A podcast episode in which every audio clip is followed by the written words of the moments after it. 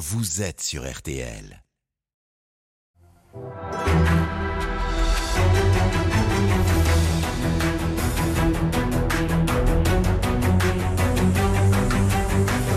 Le grand jury, présenté par Olivier Bost. Bonjour à tous et bienvenue dans ce grand jury en direct sur euh, RTL et à regarder également sur euh, Paris Première, en clair, notamment sur le canal 41 de la TNT. Bonjour Clémentine Autain. Bonjour. Vous êtes députée euh, La France Insoumise de Seine-Saint-Denis. Les principaux dirigeants de votre parti ne sont pas parvenus cette semaine à qualifier le Hamas de terroriste. En France, la, la France a de nouveau été frappée par un attentat islamiste dans un lycée à Arras. Un professeur a été assassiné. Cela ravive la, la question de l'immigration, d'une immigration dangereuse. Faut-il durcir les règles d'expulsion? Voici quelques questions de ce grand jury, Clémentine Autain. À mes côtés pour vous interroger, Pauline Buisson de la rédaction d'M6 et Loris Boichot du Bonjour. Figaro. Un professeur, je le disais, donc de français, Dominique Bernard, a été poignardé à mort vendredi à Arras et trois autres personnes ont été blessées. 11 personnes sont en garde à vue, euh, dont l'assaillant, un russe de 20 ans, fiché S pour radicalisation et en situation irrégulière. Loris Boichot. Clémentine Autain, cet attentat survient euh, presque trois ans jour pour jour après l'assassinat de Samuel Paty dans son collège de Conflans-Sainte-Honorine. Comment encaisser ce nouveau traumatisme avec cette terrible impression de déjà-vu C'est un choc. C'est un choc euh, terrible, absolument terrible, puisqu'une nouvelle fois, l'horreur, la barbarie du terrorisme islamiste ont frappé sur notre territoire. Et donc, je voudrais d'abord euh, adresser toutes mes pensées euh, aux proches euh, de la victime, Dominique Bernard, ce- ce- cet enseignant courageux, puisqu'il s'est héroïque même, puisque visiblement il s'est euh, mis en situation de protéger ses élèves. Et aussi euh, Ce qui a permis de sauver de nombreuses vies, c'est ce qu'a dit Exactement. Emmanuel Macron vendredi. en. Exactement, exactement. C'est un geste héroïque. Et aussi, il est aux deux blessés, puisqu'il y a également euh, un professeur de PS et hum, un agent euh, de la région, un agent de sécurité qui ont été euh, blessés. Donc c'est une situation qui, voilà, qui je crois, nous atteint tous dans notre humanité et, nous rappelle des images qui sont des images tout à fait cauchemardesques. Aussi parce que en France, en 40 ans, 10 professeurs, 10 enseignants ont été tués. Et sur une année, il y a déjà deux professeurs qui ont trouvé la mort, dans des situations différentes, hein, puisque euh, cette enseignante euh, d'espagnol qui a été euh, tuée à, à Saint-Jean-de-Luz ne l'a pas été dans les mêmes conditions. Mais vous imaginez bien que pour la communauté éducative, c'est un choc euh, terrible à encaisser. Quelle conclusion vous en tirez? D'abord, permettez-moi encore un mot d'émotion, parce que je pense que c'est important aussi de, de, de dire cette émotion. On est, la cible n'est pas neutre. Quand on attaque un enseignant, on attaque un pilier de la République. Parce que euh, l'éducation, l'éducation, c'est le lieu de l'émancipation. C'est le lieu où on éveille à l'esprit critique. C'est le lieu où on transmet des savoirs, ce qui permet aussi de lutter contre l'obscurantisme et le fanatisme. Donc on est là au cœur de euh, ce qui nous est terriblement cher dans notre République universaliste, laïque. Et, et donc euh, cette émotion, je voudrais aussi la partager avec ces mots de la collègue de Dominique Bernard, qui s'appelle Aurélie Gilles et qui a écrit euh, un texte qui est sur les réseaux sociaux, qui je crois a été publié euh, par l'Humanité ce matin. Et elle met des mots parce qu'on a besoin aussi de ces, de ces mots pour quelque part communier ensemble sur ce choc, qui est un choc qui crée une émotion terrifiante en Qu'est-ce réalité. qu'est-ce qu'elle dit? Elle dit, je ne vais pas la lire en entier, mais elle parle de sa silhouette. Elle dit, ta silhouette, je la vois sur le perron du lycée Gambetta. Quand nous arrivions ensemble et que tu disais aux fumeurs amassés devant l'entrée, alors on se fume un petit clou de cercueil, l'air satisfait, content de ta vanne. Quelle ironie tragique que ce soit sur ce même perron que la vie t'ait été ravie. Tu ne l'as pas cherché, toi, ce clou. Il s'est planté en toi, au hasard d'une haine aveugle et primitive. Quelle ironie aussi qu'un geste aussi sombre, aussi obscur ait frappé celui que Victor Hugo aurait pu appeler un porteur de flambeau. Te voilà élevé au rang de martyr, toi l'homme discret, je n'oublierai jamais ta silhouette. Et elle parle bien de ce porteur de flambeau. C'est pourquoi il faut se rendre compte que euh, les actes terroristes islamistes, ils ciblent, euh, on le sait, le corps enseignant, c'est-à-dire le lieu du savoir, encore une fois, et de l'émancipation, des lieux de fête. Et ces cibles ne sont pas neutres.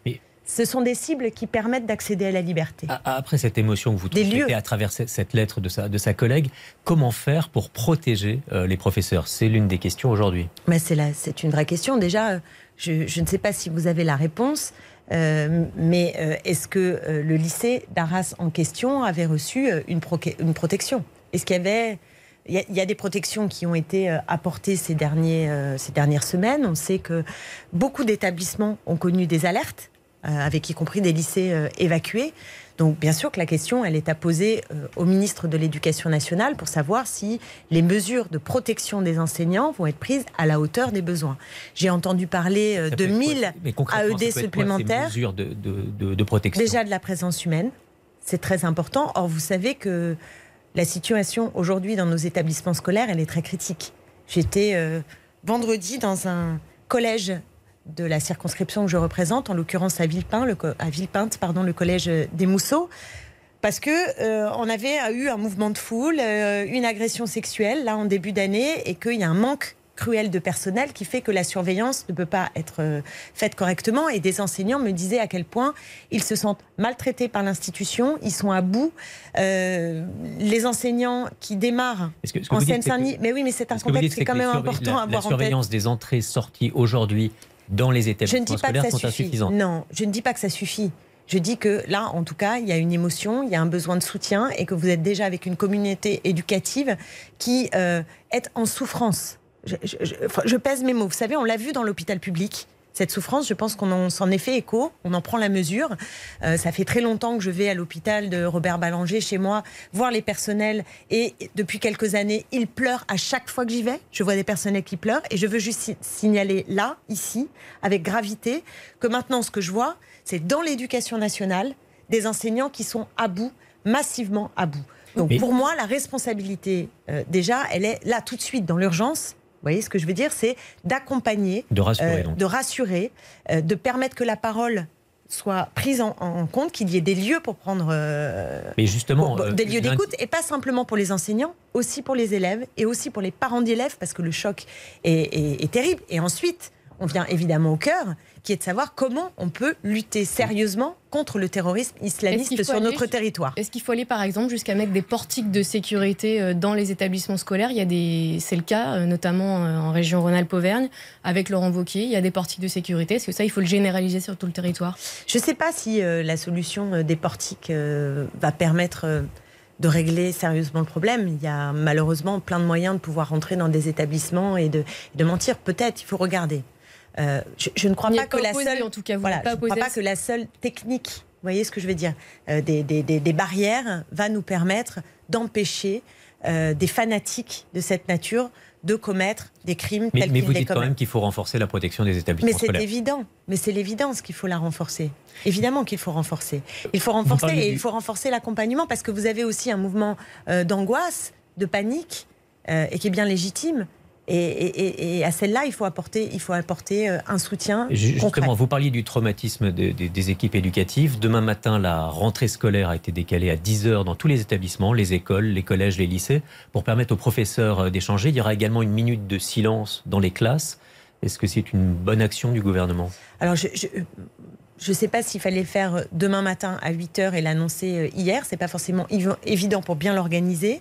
Donc d'un point de vue pratico-pratique, euh, je ne sais pas, si ça répond. parler quand même Mais demain ce, qui matin. Est, ce qui est clair, c'est qu'après Samuel Paty, ça a été trop long, je crois, le temps euh, où a été instauré ce moment qui est un moment où on peut l'évoquer dans les classes, dans toutes les classes, et pouvoir en parler. Je suis convaincue qu'il y a un besoin d'en parler et que la façon de le faire doit être travaillée avec les enseignants. Vous savez, les enseignants, ils ont le sentiment d'avoir une hiérarchie qui les méprise beaucoup. Et gouvernement après gouvernement, a l'impression qu'on a des réformes qui ne s'appuient pas sur le savoir-faire assez exceptionnel de notre corps enseignant français. Donc, moi, je dis, il faut s'appuyer sur eux. Euh, pas donner des consignes d'en haut qui euh, ne seraient pas, vous voyez ce que je veux dire, connectées bah, avec la, réalité de la pratique enseignante. C'est la possibilité d'échanger et de, voir comment Bien sûr qu'il faut une possibilité d'échanger. Après, après l'assassinat de Samuel Paty il y a trois ans, un hommage national avait été rendu. Euh, Emmanuel Macron, c'est dans la, par Emmanuel Macron, c'est dans la cour de la Sorbonne le mercredi suivant l'assassinat avec euh, la remise d'une Légion d'honneur à titre posthume. Est-ce que euh, vous attendez la même chose pour Dominique Bernard, un hommage national? Le, président de la République euh, a lui seul, je crois, aujourd'hui la capacité de, prendre cette décision, mais on peut imaginer bien sûr que c'est important qu'il y ait un moment de, communion nationale euh, et qu'on ne s'habitue pas. Parce qu'en fait, ce dont il s'agit, c'est de cela. Est-ce qu'on s'habitue à supporter que des enseignants, des, des citoyennes, des citoyens français puissent être tués par ces actes barbares inouïs? Inouïe Ou est-ce que euh, nous, euh, sans cesse, faisons des, des, temps qui sont des temps de communion pour se dire que nous sommes tous ensemble il y, a ce matin, mobilisés. Il y a ce matin un rassemblement à Arras, le fait qu'il n'y ait pas de rassemblement national, par exemple à Paris, est-ce que cela vous surprend? Que, Vous voulez dire spontané oui, spontané ou, euh, ou à l'appel. ou à l'appel d'organisation. Ça, ça, va, ça va peut-être, ça va peut-être venir. On est aussi dans une semaine où on est euh, très assommé par ce qui se passe euh, au Proche-Orient. Et donc je trouve que là, ça commence à faire beaucoup. Ça commence à faire vraiment beaucoup ce que les Français, euh, dans une période qui est déjà extrêmement difficile, mais c'est important de se le dire. Celles et ceux qui nous écoutent, ils sont déjà en proie dans leur quotidien, à, pour beaucoup, euh, à ne pas pouvoir manger euh, un, trois repas par jour, euh, à être confronté à l'inflation. On a eu le Covid. On est, vous voyez, on est dans un, dans, dans un moment, la crise ukrainienne, et puis maintenant ce qui se passe en Israël-Palestine, le retour sur notre territoire. Le gouvernement fait le lien justement entre l'attaque, l'attentat de vendredi et la situation au Proche-Orient. Vous aussi, vous établissez ce lien? Non, c'est pas que j'établis ce lien, c'est que je dis, c'est pas que j'établis ce lien là. Ce que je veux juste dire, c'est que pour les Français, quand on allume sa télé et qu'on est connecté un minimum au monde, on se dit mais où on va? Quand est-ce que ça s'arrête? Quand est-ce que ça s'arrête? Voilà, quand est-ce que euh, on arrive à, redonner du sens à cette société, à se tenir tous debout, à ce que l'État fasse son travail, à ce qu'on ait euh, un débat public euh, qui ne termine pas en permanence en pugilat et il y a de la brutalité, de la violence dans la société. Vous voyez ce que je veux dire? Et je pense que ce dont on a besoin aujourd'hui, c'est de justice, c'est d'actes de paix, c'est de communion, c'est de ce qui nous permet de faire avancer la société positivement. à propos de l'ambiance que vous décrivez, des spécialistes de l'islam comme Gilles Keppel, parle d'un djihadisme d'atmosphère. Est-ce que ce sont euh, des, remontées que vous avez aussi, vous, euh, en tant qu'élu de, Seine-Saint-Denis? Est-ce qu'il y a un, djihadisme d'atmosphère? Je ne sais pas ce qu'il entend par là. Qu'est-ce que ça veut dire un djihadisme d'atmosphère? Bah, C'est-à-dire que par des prises de position, par, euh, par l'ambiance actuelle que vous décrivez et par les actes, aujourd'hui, il y a, il y a ce qu'il appelle un, djihadisme d'atmosphère. Il a, il a quelque chose qu'il a développé, qu'il a qu'il a explicité. Écoutez, euh, je, ne sais pas ce que cette expression euh, recouvre. Euh, si c'est de dire que nous sommes confrontés, comme nous le sommes aujourd'hui, à des actes terroristes islamistes qui, évidemment, nous interrogent et qui, doivent être pris en considération, y compris dans la géopolitique. D'accord? Bon, ça, c'est l'évidence. Mais si c'est de ah, dire que l'atmosphère. Mais je me méfie. Il y a un contexte qui amène. Mais attendez, Attendez, ces actes. Je me méfie. Si vous me demandez, moi, ce que, ce que j'entends hmm. euh, dans ma circonscription, c'est aussi beaucoup d'angoisse que ce climat-là se traduise par une, chasse à l'ensemble des musulmans qui seraient suspectés de justement préparer le djihad, qui seraient des terroristes en puissance.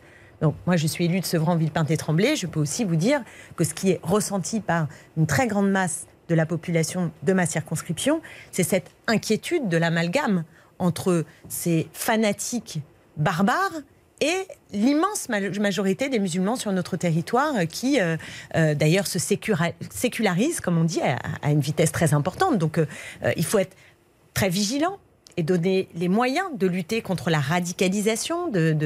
Et, ces moyens-là, vous savez, c'est des moyens humains c'est euh, notre capacité. Il faut qu'on s'interroge nous-mêmes. Justement, faut qu'on s'interroge nous-mêmes. présumé était fiché. Il a grandi en France précisément. Euh, depuis début octobre, il avait été effectivement contrôlé la veille de l'attaque. Gérald Darmanin dit qu'il n'y a pas eu de dysfonctionnement de la part des, services de renseignement. Est-ce que vous, vous considérez qu'il y a des failles sécuritaires dans ce dossier? Bah, Écoutez, il a été vu euh, la veille par la DGSI. Donc effectivement, moi, moi j'aimerais bien qu'on enquête un peu plus de savoir qu'est-ce qui s'est passé et de réfléchir à est-ce qu'il y a eu une faille ou pas. Il a été vu la, la veille. Il a été contrôlé, il a contrôlé. Qu'est-ce que vous dites que ça, que ça peut avoir un, un, lien Mais non, mais ça veut dire qu'il faut réfléchir à nos. Est-ce que, est que, est que le suivi est d'assez bonne qualité? Comment on peut l'améliorer? Vous voyez bien que ça pose question. Moi, je ne peux pas dire circuler, il n'y a rien à voir. Je, sais, je ne sais pas.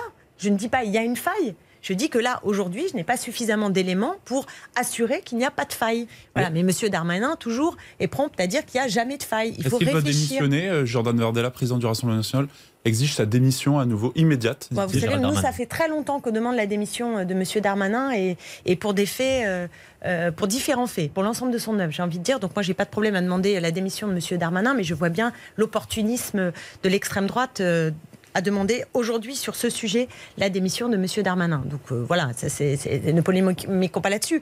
Mais après, euh, quand on regarde le profil de, de ce, cet homme qui a assassiné Dominique Bernard, on, on se rend compte, oui, on se rend compte qu'il était depuis la petite enfance sur notre territoire, sur notre sol. Il a été à l'école, dans nos écoles. Il est, il est depuis la primaire sur notre territoire. Donc c'est très facile d'avoir uniquement comme réponse renvoyons-les dehors sans s'interroger aussi sur qu'est-ce qui, comment est-ce possible que ça passe à ce point dans les mailles du filet? Que nous puissions avoir en notre sein, c'est-à-dire quelqu'un qui a grandi dans notre société et qui euh, finit euh, par euh, un acte, par, par lui-même, enfin avoir d'abord dans la tête des idées qui sont des idées aussi macabres, aussi monstrueuses, et de passer à l'acte. Ça doit quand même nous interroger. C'est trop facile de dire bon, on n'a qu'à mettre tout le monde dehors, et puis comme ça, le problème va être réglé. La non famille de l'auteur, justement, de l'assaillant, avait, euh, aurait dû être expulsée en 2014. Plusieurs associations et partis Oui. s'étaient euh, mobilisés contre cette expulsion et la famille était finalement restée euh, sur le territoire sur décision du cabinet euh, du Premier ministre d'alors, euh, du ministre de l'Intérieur d'alors, Manuel Valls. Euh, Est-ce que ça aussi, c'est un dysfonctionnement, selon vous, que vous Non, alors remarquez? le père, a- lui, a été expulsé En Mais- 2018. En 2018 pour violence euh, conjugale, notamment après des violences conjugales. Il a été expulsé en Russie. Et alors, incroyable, il est revenu. Parce que figurez-vous que les frontières, c'est pas étanche. Et elles ne le seront jamais. Le mur du Mexique est là pour nous le prouver. Donc il est revenu sur notre territoire. Certes, il n'a pas commis d'attentat, mais vous voyez, en termes de Mais toute la dangerosité. famille devait pré- préalablement être expulsée. Oui, mais écoutez-moi bien. Ce que je veux juste vous dire, c'est qu'on peut mobilisation, parfois expulser, ça n'empêche pas, ça n'empêche pas nécessairement de revenir. Donc, euh, primo, deuxio, Donc on si vous pas parce que de toute façon les gens reviennent. Non, c'est- ce que je, suis en train, je suis en train de. Non, le raisonnement, c'est de- c'est d'essayer. On, on est sous le choc. Hmm. On a une émotion qui euh, nous assomme. Je veux juste dire que notre devoir est de réfléchir et de d'essayer de de- d'avoir des réponses qui sont raisonnées, d'avoir de la raison. Oui, d'accord, mais dans ce, dans ce cadre-là, ça questionne quand même la présence de cette famille avec son histoire, questionne. Mais moi, ce que je suis en train de vous dire, c'est comment est-ce possible que quelqu'un qui a grandi sur notre sol puisse en arriver là qui a été dans nos écoles On peut se poser cette question-là. Alors, ça, c'est la première chose. Et la deuxième chose, c'est quand vous dites Toute une famille on aurait dû, radicalisée. on aurait dû Hmm. l'expulser, ça veut dire qu'on aurait expulsé quelqu'un de moins de 13 ans. Si on va dans cette logique, écoutez-moi bien, Olivier Bost, si on va dans cette logique, on est en rupture avec les traités, les conventions sur le droit de l'enfant international que la France a signé. Donc, est-ce qu'on a envie d'aller là? Est-ce que vous pensez qu'on peut lutter? Pardonnez-moi. Est-ce que vous pensez que l'on peut lutter, défendre la liberté, la démocratie en rompant avec l'état de droit et en rompant avec les principes de la liberté et de la démocratie? Je ne le crois pas.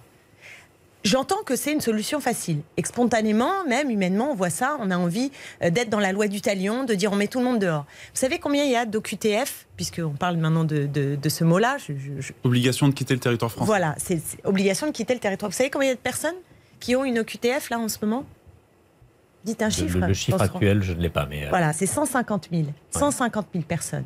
Ceux qui sont protégés parce que tous les OQTF ne peuvent pas en fait partir. Soit parce qu'il n'y a pas d'accord avec le pays où ils doivent partir. Qu'est-ce qu'on fait? C'est un Afghan, il n'y a pas d'accord avec l'Afghanistan, on ne peut pas le faire partir. mais en l'occurrence, Comment on mais fait je, je reviens à cette Ah, vous allez le mettre où? Mais non, mais écoutez-moi. cette famille. Cette Il y a famille 56 était 000. expulsable. Oui, mais je vous dis, Et je vous, je les vous parle des se sont enfants. mobilisées. Ouais. Je vous parle des enfants. Hmm. Là, je ne je, je, je suis pas en train de, de- de- devant vous de dire le père n'aurait pas dû être expulsé. Je suis en train de vous faire remarquer que le père a été expulsé et qu'il est revenu. Et que donc, ça ne suffit pas à régler le problème. Et je suis en train de vous dire que si toute la famille doit être expulsée, ça veut dire que vous avez des enfants, des mineurs, qui n'ont pas connu notre pays, qui vont retourner dans un autre pays. C'est contraire aux traités qui sont signés par la quand France. Gérald Darmanin dit je demande dans la si, future loi au nom, au nom de la lutte contre la barbarie, Ouais. écoutez-moi bien, Hmm. est-ce qu'au nom de la lutte contre la barbarie, on en finit avec l'état de droit? On peut, il y a une réponse fasciste possible. Il y a une Pour vous, réponse pour vous, fasciste. c'est fasciste de. Non, je dis au, au total d'aller toujours vers plus. Vous voyez ce que je veux dire D'aller toujours vers plus, euh, de, de, de, de mettre les gens dehors, plus de barrières partout, etc. On peut faire ça. D'ailleurs, regardez, en Israël, on a un gouvernement d'extrême droite et, et- et on voit le résultat. C'est pas fameux. C'est pas fameux et je le dis Voilà, avec là, vous, euphémisme. vouliez, vous vouliez beaucoup de choses différentes là. Mais, prenez, mais prenez Orban, prenez les, prenez, prenez les, les- les gouvernements, prenez Trump. Est-ce que, est-ce que ça prémunit Ça n'est pas vrai. Ça fait 20 ans que tous les deux ans, on a une loi qui est toujours plus dure à l'égard de l'immigration. D'accord? On empile toutes les lois sécuritaires depuis 20 ans. On n'en finit pas de faire ces lois-là. Est-ce que ça nous prémunit? Est-ce que vous avez le sentiment La que le résultat que est cette voie-là Moi, je vous dis. ont été tués Moi, je par vous des dis- profils Oui. euh, pas, pas identiques totalement, Oui. mais qui viennent d'une région euh, de Russie et euh, que ces gens-là se sont radicalisés. Donc la question de la présence et de cette immigration-là peut se poser. Moi, je vous dis que la question qu'il faut se poser, c'est comment on investit dans l'ensemble de notre société pour créer davantage de liens, pour avoir plus de moyens dans le renseignement, pour filer les profils qui sont dangereux. Comment on fait aussi pour avoir une psychiatrie qui tienne debout? Parce que ces enfants-là, comment on les a 4000 pas repérés? les, comment on les a pas repérés? Comment on les a pas repérés? Vous savez, je vais, vous donner un exemple sur l'humain. Je vais vous donner un exemple très concret que je connais bien parce que il se trouve que euh, on a eu un cas à Sevran qui a été assez médiatisé d'un jeune garçon qui euh, s'est radicalisé et carrément parti faire le djihad, d'accord, islamiste. Quand euh, ses parents ont vu ce gamin, leur enfant, leur propre enfant, partir. Vous voyez ce que je veux dire? À un moment donné, il se coupe. Il, D'abord, bon, il n'était pas, c'était pas un enfant de, musulman, donc il se convertit, il s'isole, on repère. Il n'y avait pas de lieu d'écoute. Il ne savait pas à qui s'adresser. C'est un phénomène d'embrigadement, c'est un phénomène sectaire. Et moi, j'estime que nous avons trop tardé et que, en plus, on n'est pas du tout arrivé au bout de mettre les moyens humains Ce que vous êtes qui permettent. dire, ce que, que je la- suis en train de vous dire, C'est que la société française a une forme de responsabilité sur la façon dont elle traite l'immigration et qui arrive et qui donc euh, arrive à Mais- provoquer ce genre de, de- de situation. C'est votre raisonnement. que- mon raisonnement, c'est de, c'est- mon raisonnement, c'est de vous dire que on ne combat pas la barbarie en s'asseyant sur l'état de droit. On ne combat pas la barbarie en faisant en sorte que des enfants de moins de 13 ans soient renvoyés dans des pays dans lesquels ils n'ont Est-ce pas que grandi. mieux appliquer, Voilà. est-ce que mieux exécuter les obligations de quitter le territoire serait, selon vous, s'asseoir sur l'état de droit? Mais vous voyez bien qu'ils n'arrivent pas à, aller- à aller- et ça, ça a explosé les OQTF. Est-ce qu'il faut donner plus de moyens pour mieux les Et exécuter? pourquoi c'est pas exécuté? Vous avez une idée? Pour- Pourquoi est-ce que l'État ne, le fait pas Selon vous, êtes déjà allé dans une préfecture euh, voir comment ça se passe on est, Moi, je vais vous dire, l'état de droit, il n'est pas du tout respecté aujourd'hui en France. On n'est plus dans un état de droit sur les questions d'immigration, dans tous les sens. hein. Donc, euh, donc euh, moi, je suis désolée, mais euh, là, il faut mettre des moyens, des moyens aussi qui permettent d'intégrer, plutôt que de laisser des gens dans la, dans la, dans, dans- dans la clandestinité, plutôt que de laisser des gens qui n'ont pas de boulot, plutôt que de laisser, à volo la situation. Et, et on sait que, ce que ça donne à la fin. hein. Si vous On sait étiez ce au que pouvoir, est-ce que fin. vous expulseriez tous euh, les étrangers fichés S pour radicalisation? Non, on n'est pas dans une logique. Ah, vous voulez expulser tous les fichiers S? Alors, les fichiers S, en plus, Tous il les étrangers en... fichés S pour radicalisation, c'est une proposition euh, émise par la droite, par l'Assemblée nationale. Et Gérald Darmanin, hier soir, a demandé l'expulsion, justement, des étrangers euh, radicalisés. Je vous dis que pour l'instant, dans le cadre des OQTF, euh, même avec des fichiers S, on n'a pas forcément les accords pour savoir comment les mettre en œuvre. Donc je voudrais juste qu'on se pose autour d'une table et qu'on réfléchisse précisément comment on peut mieux se protéger. Mais la logique qui consiste à dire plus un étranger sur notre, c'est-à-dire en fait de faire un amalgame en disant tous les immigrés euh, qui viennent sont potentiellement dangereux, donc on arrête l'immigration. Non, tous les Mais étrangers attention. fichés S pour radicalisation. Attention. Oui, oui, mais quand vous, êtes, quand vous écoutez l'extrême droite, vous voyez bien que le trait, euh, il est global. Hein, Il y, a- il y a une logique de fermeture. Il y a une logique de Mais est-ce fermeture. que vous, a- vous considérez qu'il y a une immigration qui peut être dangereuse? Je le formulerai jamais comme ça. Jamais comme ça. Non, je que- ne le formulerai pas comme ça. Je pense qu'il y a des idéologies qui sont dangereuses. Je pense que l'obscurantisme est dangereux. Je pense que le manque euh, en termes d'éducation populaire, en termes de liens, euh, c'est très dangereux. Je pense que euh, la faillite de notre système psychiatrique en France, c'est très dangereux. Voyez? Vous, vous Donc craignez- c'est juste de comprendre sur quoi on doit agir et dans quel état d'esprit. Et je ne céderai pas sur l'état de droit. Comprenez bien, je pense que c'est euh, euh, une voie qui est une voie euh, qui nous emmène dans le mur. Si, si ça fonctionnait, je voudrais bien discuter. Mais nous sommes en train de perdre nos principes fondam- fondamentaux, nos valeurs démocratiques, On ne peut pas d'accord, pour une solution. et fermeté sur ces sujets, selon vous? Mais bien sûr, mais moi je suis pas contre de la fermeté. De, de quoi, de quoi vous me parlez? Moi je suis, je suis pour euh, qu'on soit ferme. Je suis pas pour laisser se balader des gens qui euh, sont dangereux. Qu'on se, comprenne bien. Euh, je, vais, je vais être très clair là-dessus. Il n'y a pas une histoire d'angélique. C'est pas qui est angélique ou qui ne le serait pas ou qui ne serait pas ferme, vous voyez, et qui le serait. Bien sûr qu'il faut de la fermeté. Moi, je n'ai aucune complaisance. À l'égard la fermeté de- avec les de- fichiers de- S, Mais pas de fermeté en matière Ce que je veux, c'est de l'efficacité. Vous m'entendez? De l'efficacité, pas de la démagogie, de l'efficacité. Voilà. Or, je crois que euh, là, on emprunte une voie qui n'est pas efficace, d'accord, et qui est dangereuse pour l'état de droit. Donc, ce que je dis, c'est respect de l'état de droit, respect des conventions internationales sur le droit de l'enfant. Voilà, ça, ça me paraît quelque chose, ça me paraît être une borne euh, qui, en réalité, ne devrait pas vraiment se discuter, me semble-t-il. Mais j'entends qu'elle se dispute. est-ce qu'il y a pas un euh, vide je veux pas. Finalement, ce terroriste présumé, il a fait une demande d'asile adulte, elle a été rejetée, il était donc toujours sur le territoire français, non expulsable puisqu'arrivé avant 13 ans. Est-ce qu'il n'y a pas une faille finalement dans, dans notre système législatif? Quelle faille Mais quelle faille? Bah, c'est-à-dire de pouvoir se retrouver dans cette situation, c'est-à-dire de ne pas être, de ne pas avoir le droit d'asile, de ne pas être régularisé et de ne pas être expulsable. Bah une oui, ça situation. va pas. euh, mais, euh, mais le droit d'asile aujourd'hui en France, de toute façon, il est très mal appliqué. Euh, Globalement, hein, je veux dire, si, si- si vous, encore une fois, mettez, mettez les, les- allez dans une préfecture euh, trois secondes et vous verrez que euh, des, gens qui, euh, des gens qui se retrouvent dans une situation de no man's land juridique quand ils sont euh, sans papier, euh, il y en a un paquet. Aussi parce que les préfectures n'ont pas les moyens d'appliquer le droit. on a Et évoqué ça, la- ça crée des problèmes. On a évoqué la future. Globalement, euh, hein. On a évoqué la prochaine loi euh, immigration qui arrive début novembre euh, au Sénat. Elle sera très probablement euh, durcie hein, avec les, les- les circonstances. Est-ce que sur son volet régularisation, régularisation des, euh, des métiers en tension, vous pourriez la voter?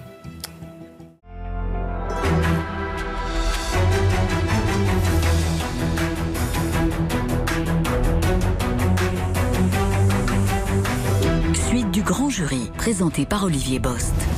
Clémentine Autain, députée de la France Insoumise de Seine-Saint-Denis, est notre invitée. Alors avant de revenir sur la polémique qui a agité la gauche cette semaine, euh, nous allons parler de la situation actuelle au, au Proche-Orient. Le bilan ce midi est de 1300 morts en Israël et de près de 2300 à Gaza. Pauline Buisson. Ah Oui, Clémentine Autain, avant l'offensive terrestre d'Israël, les appels à l'évacuation des civils du nord de Gaza se multiplient. Israël leur a donné un délai supplémentaire. Est-ce que vous comprenez l'opération que mène Israël à Gaza en représailles de l'attaque qui s'est produite euh, la semaine je dernière suis- Je suis horrifiée. Horrifiée. Le droit euh, de défendre sa sécurité, ce n'est pas le droit à la viol- violence aveugle. Ça, ça n'est pas la même chose. Or là, Israël s'est engagé dans des crimes de guerre en chaîne. Je veux que tout le monde mesure la, la situation. Euh, hier soir euh, et ce matin, nous savons qu'il y a plus de 2000 morts sur la bande de Gaza.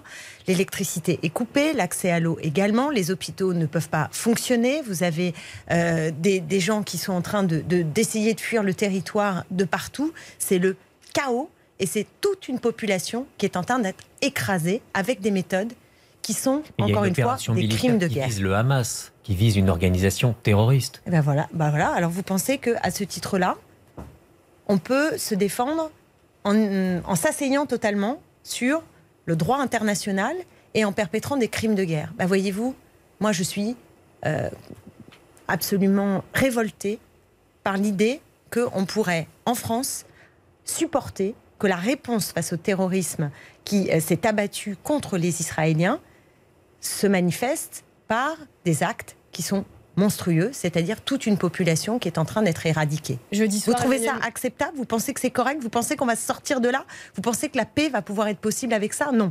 Moi, je suis désolée, mais nous avons été toute la semaine sommés d'une certaine manière de choisir un camp, comme s'il fallait être soit du côté euh, du, des, des- des- des fous du Hamas, soit euh, du côté euh, d'Israël, qui, nous le savons, est colonisateur, est en train de perpétrer des crimes de guerre et a à sa tête M. Netanyahou, l'extrême droite de Netanyahou.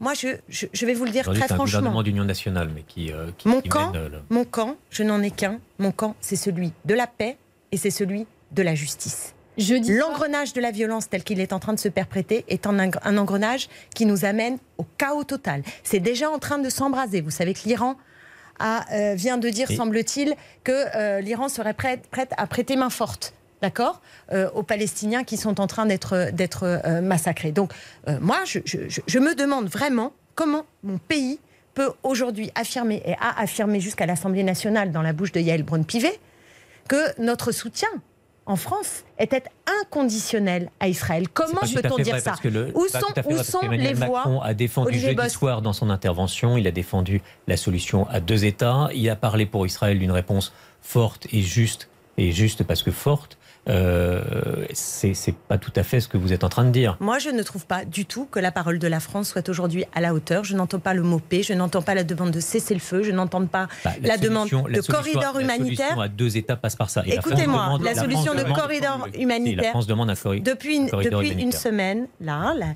voilà, il y a, y a euh, euh, y a une cécité, ou en tout cas le sentiment qu'il y a un deux poids, deux mesures. C'est-à-dire les atrocités doivent être dénoncés avec fermeté. Ce qui s'est passé euh, le 7 octobre, franchement, c'est inouï.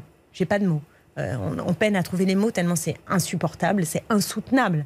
Voilà, une rêve partie avec 250 personnes qui sont tuées, et y compris des voitures euh, qui, qui, sont pourchassées, euh, des kibbutz, des scènes d'horreur dans les kibbutz, avec, semble-t-il, je lisais encore ce matin, des bébés qui ont été brûlés. C'est affreux. On reviendra Mais répondre, répondre à cette horreur, écoutez-moi Olivier Boss, comment on peut répondre à cette horreur par les crimes qui sont en train d'être perpétrés? Quand je dis de poids, de mesure, c'est qu'il y a beaucoup de voix cette semaine qui nous ont fait la leçon en disant que la France insoumise avait manqué de clarté, avait manqué d'empathie. Où sont toutes ces voix aujourd'hui pour dire qu'il faut que ça s'arrête il faut qu'Israël s'arrête, que la réponse est une réponse qui est contraire au minimum de l'humanité que nous devrions chacune et chacun avoir de nous. Vous estimez qu'Israël a le droit de se défendre Israël a le droit de défendre, sa sécurité. a le droit de se défendre à condition, comme le dit Emmanuel Macron, que euh, la riposte soit ciblée et que la réponse. Israël a le droit de défendre sa sécurité. Vous m'entendez? Donc on est dans un, contexte qui est un contexte de guerre. Donc effectivement, il est frappé au cœur, il a le droit de répondre. Mais là, ce dont on parle, c'est des crimes contre l'humanité. Il n'a pas le droit de cibler la population civile, d'affamer, euh, de, couper l'électricité, euh, euh, d'avoir du phosphore blanc, semble-t-il, qui circule, etc. C'est extrêmement dangereux. Donc il s'attaque à des populations civiles. C'est interdit dans le droit international. Je, je, vous regarde et je suis abasourdi. Vous n'êtes pas d'accord avec ça? Vous pensez sincèrement que c'est la loi du talion Vous pensez sincèrement qu'avec la loi du talion et euh, la vengeance aveugle, on va pouvoir trouver une solution de paix? Vous avez des civils qui par milliers sont en train de mourir sous nos yeux. Et, quoi? À part le cessez-le-feu, quelle est la réponse? À part, trouver le chemin de la, paix, quelle est la réponse? Quand la France a subi des attaques terroristes, elle a aussi euh, mené des opérations pour euh, s'attaquer aux organisations terroristes. alors donc, on arrive probablement au cœur du problème. C'est-à-dire? Ben, c'est-à-dire que là, on est dans une situation où il y a des actes terroristes de la part du Hamas. Hein. ce qu'a fait le Hamas, c'est du terrorisme et c'est du terrorisme islamiste. D'accord? Mais le Hamas est aussi aujourd'hui ceux qui sont engagés aujourd'hui et, hier en réalité euh, dans un conflit avec Israël qui est lié à la colonisation, qui est lié euh, au blocus sur Gaza, etc. etc. D'accord? Donc c'est là où il y a une spécificité dans ce conflit-là. Euh, eh ben oui, ben, c'est que c'est les deux. C'est que c'est les deux choses. Donc, soit on dit qu'on va tout éradiquer. Pourquoi il y a un débat sur terrorisme? Précisément par rapport à la question que vous me posez. C'est que, est-ce qu'au nom du fait qu'on a posé le terme de terrorisme, on peut euh, éradiquer la bande de Gaza? Éradiquer tous les civils de Gaza. D'ailleurs, d'ailleurs, le président israélien a dit il n'y a pas de civils innocents à Gaza. Vous entendez Il a dit il n'y a pas de civils innocents à Gaza. Mais comment Israël peut se défendre selon vous alors? Ah, écoutez, euh, proportionné. D'abord, moi, je pense qu'il faut euh, un cessez-le-feu et une solution, euh, une solution de paix. Je, ne crois pas qu'on ait de solution dans le, le, va-t-en-guerre, le meurtre des civils. Donc, des opérations militaires. Vous voyez, il y en a eu, hein, vous savez, pendant la guerre de Kippour, il y a eu des opérations militaires dans tous les sens. On n'a pas vu ces scènes.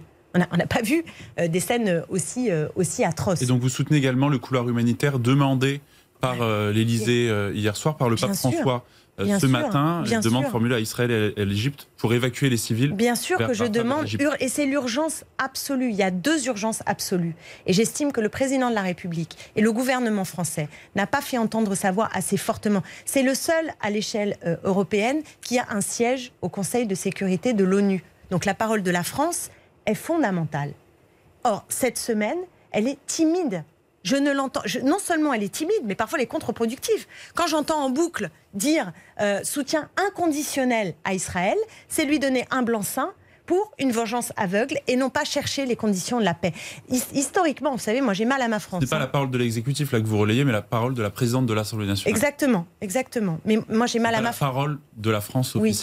Je suis, enfin, d'accord, c'est le président de la, République qui euh, euh, a la parole officielle de la France. Mais vous imaginez bien que la présidente de l'Assemblée nationale française, quand elle dit dans l'hémicycle, dans un moment qui doit être un moment de communion, qu'il faut qu'il y ait un soutien inconditionnel à Israël, moi j'estime que c'est dangereux comme propos. Bon, c'est vous extrêmement dénoncez les dangereux. propos de, de Yael Braun-Pivet. Et, Tout à et- l'heure, vous et- avez et je- été et le manque de, et des- le manque et la timidité absolue du président On- de la République. Euh, Et Van der Leyen, on en parle? Non. qui va, ah bah, excusez-moi, elle va en Vous Israël et elle ne dit rien. Elle est là au milieu de tout ça.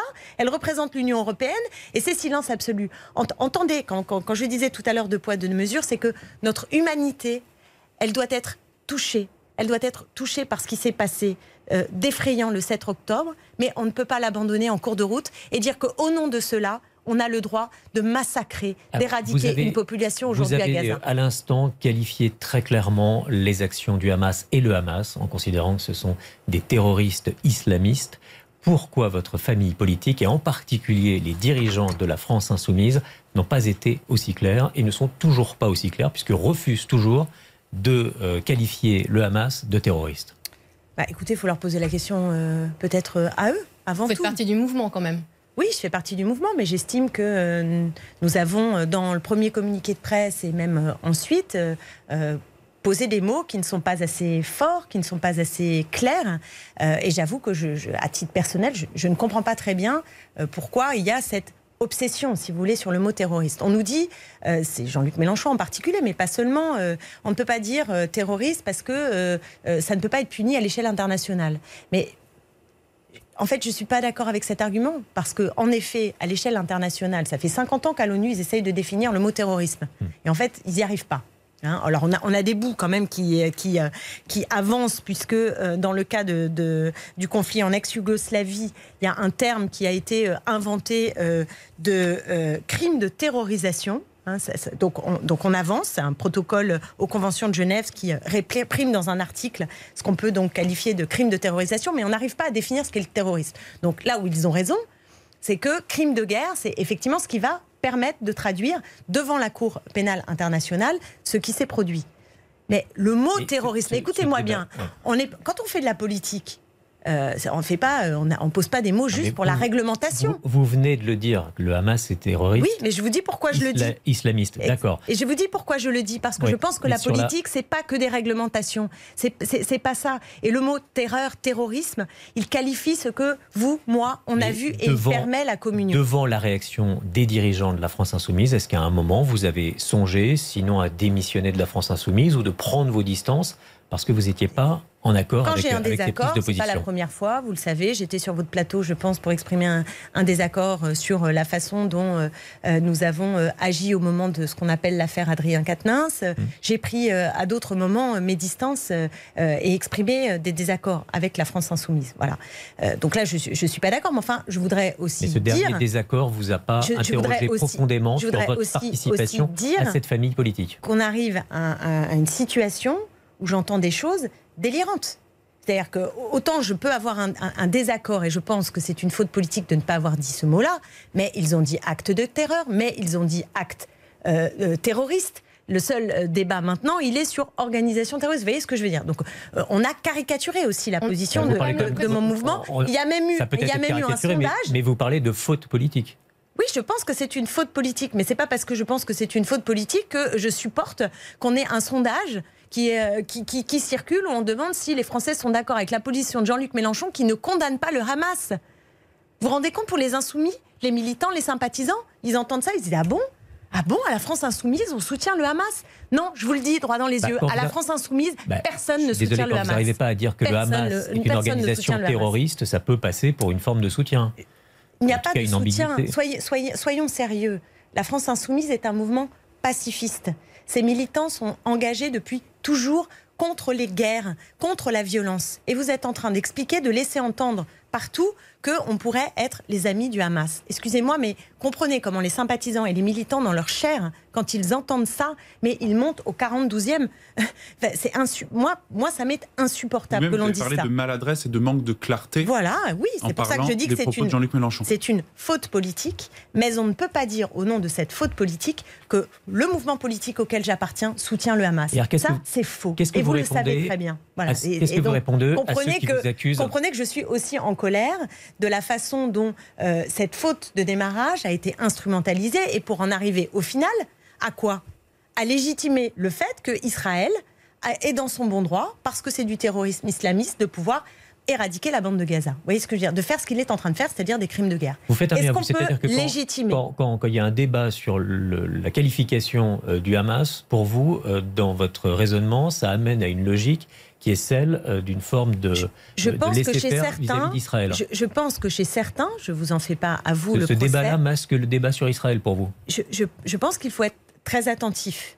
C'est-à-dire qu'au fond, qu'est-ce qu'on nous demande quand on veut dire terroriste? Encore une fois, je- moi, personnellement, je n'ai pas de problème à le dire. Mais qu'est-ce qui, pourquoi ça fait un tel point de, de- de crispation? Est-ce que c'est parce qu'au bout du bout, on veut dire que comme c'est du terrorisme islamiste, on peut éradiquer les civils palestiniens Non, l'un des raisonnements et l'une Voilà. des accusations qui est portée euh, Ça, contre la France insoumise, c'est que par ses prises de position euh, sur le Proche-Orient, il y a une forme de clientélisme électoral. Quelle horreur Ouais, Écoutez, euh, moi je, de- je trouve ça épouvantable de raisonner comme ça, donc je ne peux pas répondre à cette question absurde. Je, je fais de la politique avec des convictions. C'est pas, c'est- affreux de, de- de raisonner Alors, en François Hollande, je vais électoralisme. citer François Hollande. Hier, à, à C'est l'Hebdo, a dit La France insoumise pense s'adresser à un électorat. Il pense que la communauté musulmane va suivre ce Ouais, type écoutez. de déclaration, mais c'est faux.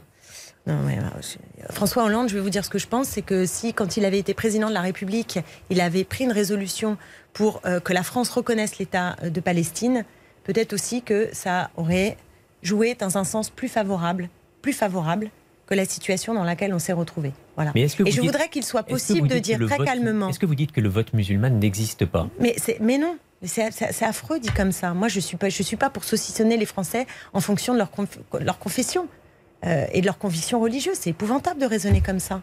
Bah. Pardonnez-moi, mais je.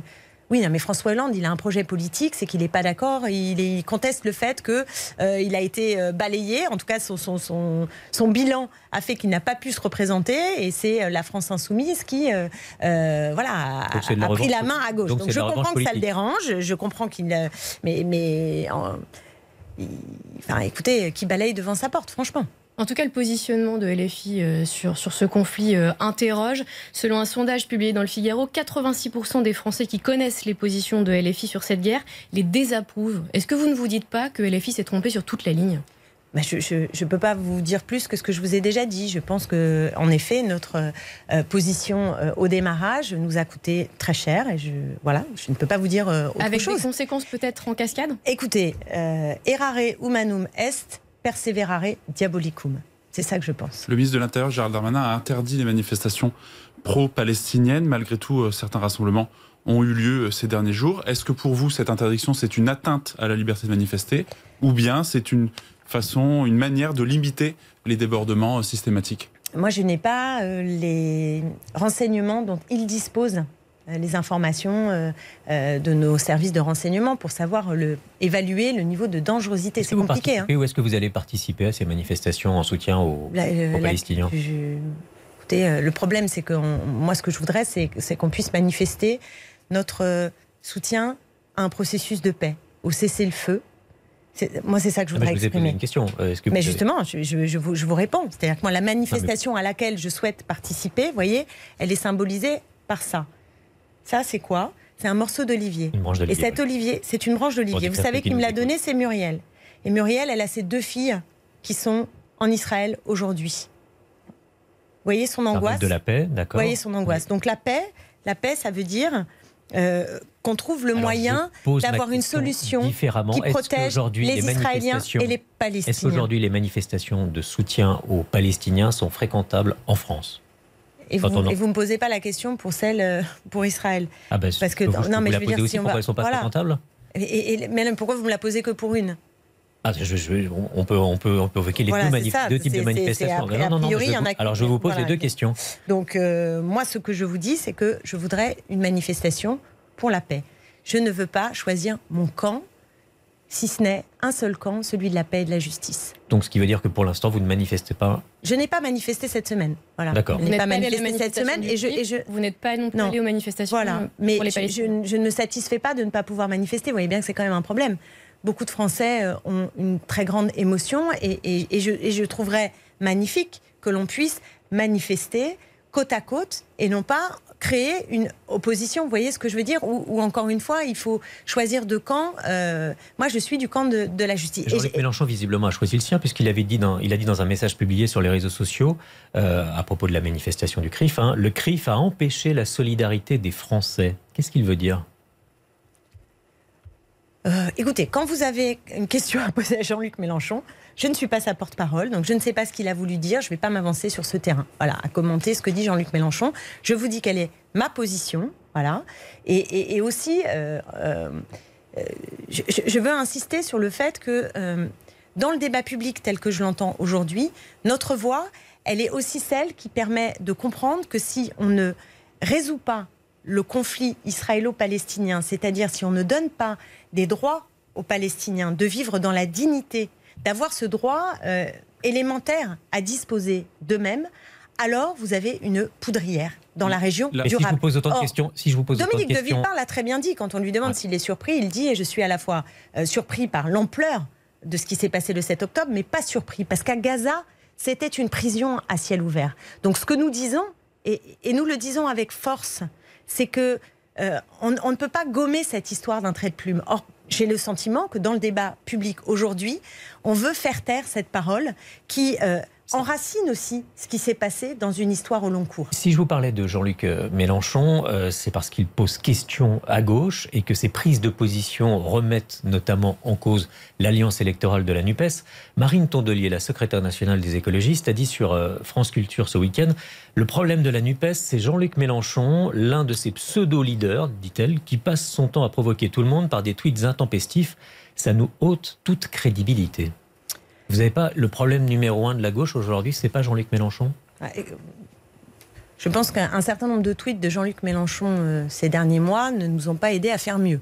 Voilà. Euh, après, euh, je ne vois pas pourquoi mieux, on son- réduirait. Je, ne vois pas pourquoi on réduirait les problèmes euh, de la Nupes à fonctionner, à s'entendre, à pas être la cacophonie dans laquelle on est aujourd'hui, à désespérer. Mais vraiment, c'est à désespérer le spectacle. C'est terrifiant. Qu'est-ce que vous répondez à ceux qui, à gauche, s'inquiètent que les prises de position de Jean-Luc Mélenchon empêchent euh, tout retour au pouvoir de la gauche? C'est ce qu'on entend dans votre électorat.